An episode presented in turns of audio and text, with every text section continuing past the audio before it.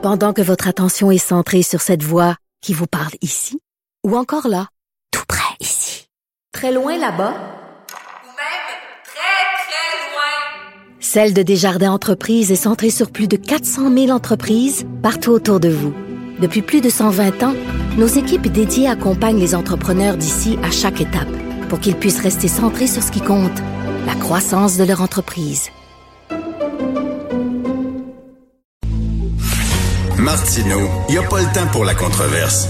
Il a jamais coulé l'eau sous les ponts. C'est lui qui la verse. Vous écoutez Martino. Cube Radio. Alors, faut-il faire revenir les élèves de secondaire 3, secondaire 4 et secondaire 5 en classe à temps plein? C'est ce que croit M. David Bowles, le président de la Fédération des établissements d'enseignement privé du Québec et directeur euh, général du collège Charles Lemoine à Longueuil. Bonjour, M. Bowles. Bonjour, M. Martineau. Alors là, c'est quoi la situation là, dans, dans les collèges privés du Québec? C'est quoi là, en secondaire euh, 3 et secondaire 5? Ben, En fait, c'est la même situation qu'au public. Les élèves sont présents une journée sur deux. euh, et quand ils sont à la maison, ils reçoivent l'enseignement virtuel. Donc, euh, si je prends le cas de mon collège, les enseignants enseignent par Teams. Euh, les élèves suivent leur horaire régulier quand ils sont à la maison, mais ça se fait tout devant l'écran par Teams, Microsoft Teams. Donc, les élèves sont chez eux, euh, chacun chez eux devant l'écran cette journée-là. Donc, c'est la même situation au public et au privé en ce moment. Et là, vous vous dites qu'il faut qu'ils reviennent à temps plein. Pourquoi? Vous sentez qu'il y, a- il y a une fatigue, il y a une déprime chez vos étudiants? Ben, En fait, nous, on, on regardait aller le débat à propos du déconfinement des sports, entre autres, qu'on trouve très important aussi, mais pour nous, il fallait ramener le débat vers ce qui était plus prioritaire, c'est ramener les élèves à l'école euh, à temps plein. Euh, les formules d'enseignement virtuel qu'on a mis en place sont excellentes, ils fonctionnent bien, mais c'est pas la même chose qu'avoir les élèves à la mais- à l'école. J'allais dire à la maison, mais à l'école. Euh, les élèves peuvent être distraits, ils ont, ils ont plein de, de distractions à la maison, peuvent être devant leur tablette en même temps. Euh, L'aspect humain est pas présent toutes les études en éducation démontrent que la relation entre l'enseignant et l'élève, la relation de confiance qui se développe, c'est le plus grand facteur dans la réussite des élèves. Puis là, cette journée-là sur deux, c'est pas présent. Et de plus, les enseignants se sentent obligés de mettre beaucoup les évaluations quand les élèves sont à l'école, parce que bon, ils peuvent vérifier qu'il n'y a pas de plagiat et autres. Donc, ils se retrouvent souvent en situation d'évaluation quand l'élève est à l'école et non en situation d'enseignement. Donc, pour nous, c'était très important de ramener ces élèves-là dès possible à l'école à temps plein. J'ai un enfant, un fils qui est en secondaire 2 et à un moment donné, il a dû euh, faire justement l'enseignement à distance parce qu'il y a eu des cas, des éclosions dans son école. Donc, ils ont fermé l'école pendant deux semaines. Il était à la maison. C'est pas la même affaire. Absolument pas. Ça n'a rien à voir. Là, il est retourné en classe récemment. Là, Euh, il était très content. Euh, c'est pas la même chose. C'est pas la même chose. Puis on, on pourrait être surpris de ça, là, mais nos, nos adolescents nous disent qu'ils ont hâte de revenir à l'école à temps plein. Euh, la socialisation est importante à cet âge-là. Une journée complète aussi devant l'écran à Teams. On le vit comme adulte là, depuis un an. C'est pas facile comme adulte. Imaginons à 15, 16, 17 ans euh, de devoir se concentrer. On sait que même les adultes dans les réunions, quand on est sur Zoom ou sur Teams, euh, on a l'impression parfois qu'ils font d'autres choses. Donc, imaginons les adolescents. C'est vraiment une autre réalité. Puis, s'il est possible de déconfiner les sports, ben, on pense qu'il est possible de, de ramener nos élèves à l'école. C'est ça la grande priorité. Ils ont pris du retard dans les deux dernières années. Euh, ça n'a pas été facile pour eux au niveau pédagogique. On voit que les taux de, de réussite ont chuté dans les statistiques au, au, euh, au niveau provincial. Donc, ramenons-les à l'école dès que possible. Et là, je reviens à mon fils. Là, lui, il peut pas socialiser, il peut pas être avec ses amis le soir, il peut pas recevoir des amis à la maison ou aller chez ses amis à cause, bon, bien sûr, du confinement. Fait que sa façon de socialiser, lui, c'est entre autres de jouer des jeux vidéo, puis est interconnecté avec ses chums, puis je l'entends rire, puis tout ça. Sauf que quand il y avait le- le- le- le- l'enseignement à distance, c'est-à-dire que le soir, il était devant son écran à jouer aux jeux vidéo, puis dans la journée, il était devant son écran aller à l'école. Ça avait pas de maudit bon sens. là. Exactement. exact. On n'a pas le choix de faire ça. C'est mieux ça que de ne pas leur enseigner, mais Oui. de, de mettre un adolescent devant l'écran à journée longue. Et comme vous le dites, en ce moment particulièrement, euh, là, la socialisation le soir, les fins de semaine, se fait avec les écrans. Donc, euh, l'aspect humain, puis comme j'ai dit tout à l'heure, même les, les études en éducation le démontrent que la, la relation humaine qui existe entre, entre le- l'enseignant puis l'élève un gros impact sur la réussite du jeune. Donc, Est-ce euh, que, vous sen- est-ce que vous sentez écouté lorsque vous demandez un retour en classe à temps plein? Parce que là, on regarde les chiffres, euh, ça va très bien au Québec, euh, c'est le printemps. euh, là, on voit, là, puis on le sait en plus, que c'est surtout les gens de 65 ans et plus qui sont vulnérables, qu'on les protège, ces gens-là, euh, qui restent chez eux, puis qu'on permette aux jeunes d'avoir un semblant de vie normale. Ben oui, tout à fait. Puis je, vous, je vous dirais jusqu'à récemment, on nous disait que même quand on allait tomber en zone orange, que ça, ça allait maintenir, on allait maintenir la, la mesure d'une journée sur deux. Mais là, tout récemment, là, on a vu passer ça. Là, nous, en fait, on a sorti notre communiqué, puis je pense que le lendemain, on entendait là, des, euh, des signaux comme quoi que euh, le gouvernement considérait fortement ramener les élèves à, temps plein à l'école. Donc, euh, si ces signaux-là s'avèrent juste, ben, on est très heureux de ça. Ben oui, pour la fin, là, pour ce qui reste, là, il reste pas énormément de, de, de semaines, de semaines de classe.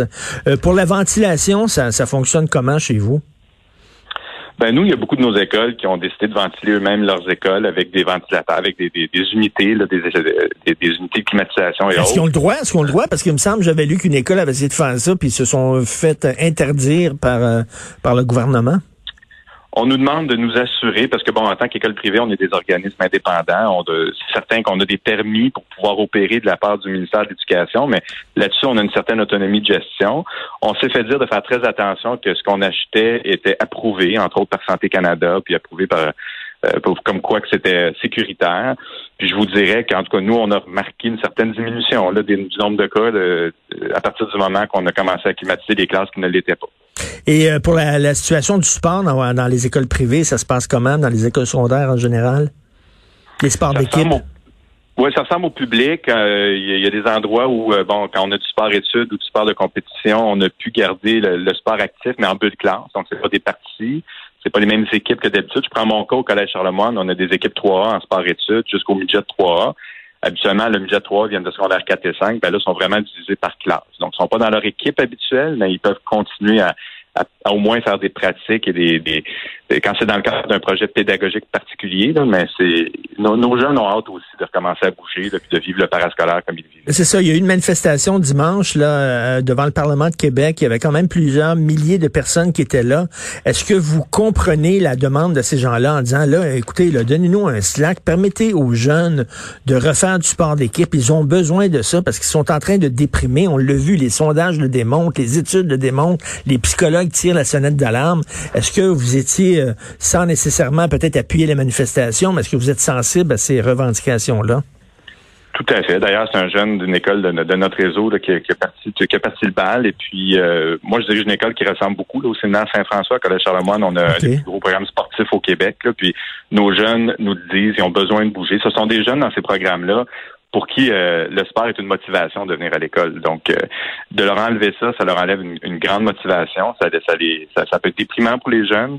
Puis eux, ils voient venir le printemps, voient venir l'été. Euh, l'an dernier, on avait les jeunes ont pu faire du sport, donc pourquoi pas y revenir si la santé publique le permet. Je suis pas un expert en santé publique, mais je peux vous dire que le fait que les jeunes ne puissent pas faire de sport, ça affecte aussi leur santé. Et les, pour les profs, est-ce que les profs euh, préfèrent avoir des étudiants en plein en classe? Euh, comment les profs se sentaient à faire de l'enseignement à distance? Ben, c'est tout un, ça a été tout, ben, je vous dirais depuis le mois de mars dernier, ça a été tout un ajustement pour nos enseignants. Nous, euh, dans, notre réseau, dans la première semaine, dans la semaine qui a suivi les fermetures d'école, les enseignants se sont mis à l'enseignement à distance pour la majorité d'entre eux pour la première fois de leur vie. Donc, ils ont développé beaucoup d'aptitudes au niveau techno-pédagogique qu'il n'y avait pas auparavant, mais il n'y a rien comme avoir les élèves en classe. Puis, ce que nous, on demande de les ramener à temps plein, nos enseignants nous le demandent aussi euh, haut et fort. Vous savez, il y avait une bonne, il y avait une bonne affaire avec la pandémie. Un truc de positif. C'est pendant un an, on n'a pas parlé. Faut-tu fermer les écoles euh, privées? Faut-tu arrêter de subventionner les écoles privées? Débat qui revient constamment. Euh, mais là, finalement, on n'en a pas parlé pendant un an. C'est pas pire, ça. C'est bon, oui, tout à fait. On est heureux de ça. ça revient habituellement sur n'importe quel gouvernement, ça revient. On a beau leur expliquer, écoutez, là, c'est parce que si on prend tous les gens des écoles privées puis qu'on les renvoie au public, ça va coûter plus cher pour le gouvernement. Et si on arrête de subventionner les écoles privées, mais il y a seulement les gens très riches qui pourront envoyer leurs enfants à l'école privée et les gens de la classe moyenne ne pourront pas le faire. Il me semble qu'on n'arrête pas de répéter ça, mais là, on n'en a pas parlé pendant un an, ça fait du bien. Donc, Exactement. Vous, avez vous avez dit exactement ce que j'aurais dit, M. Martineau. C'est 500 millions de dollars par année euh, qu'on économise à l'État avec notre système actuellement. Ben oui, tout à fait. Merci beaucoup, M. David Bowles. Puis euh, on espère que ça va, ça va revenir en classe à temps plein pour le nombre de semaines qui restent pour euh, cette session-ci, cette année-ci. Puis on espère qu'en septembre prochain, ça va être derrière nous, fini, que la vie normale va reprendre. Merci beaucoup, M. Bowles. Merci, M. Martineau. Bonne journée.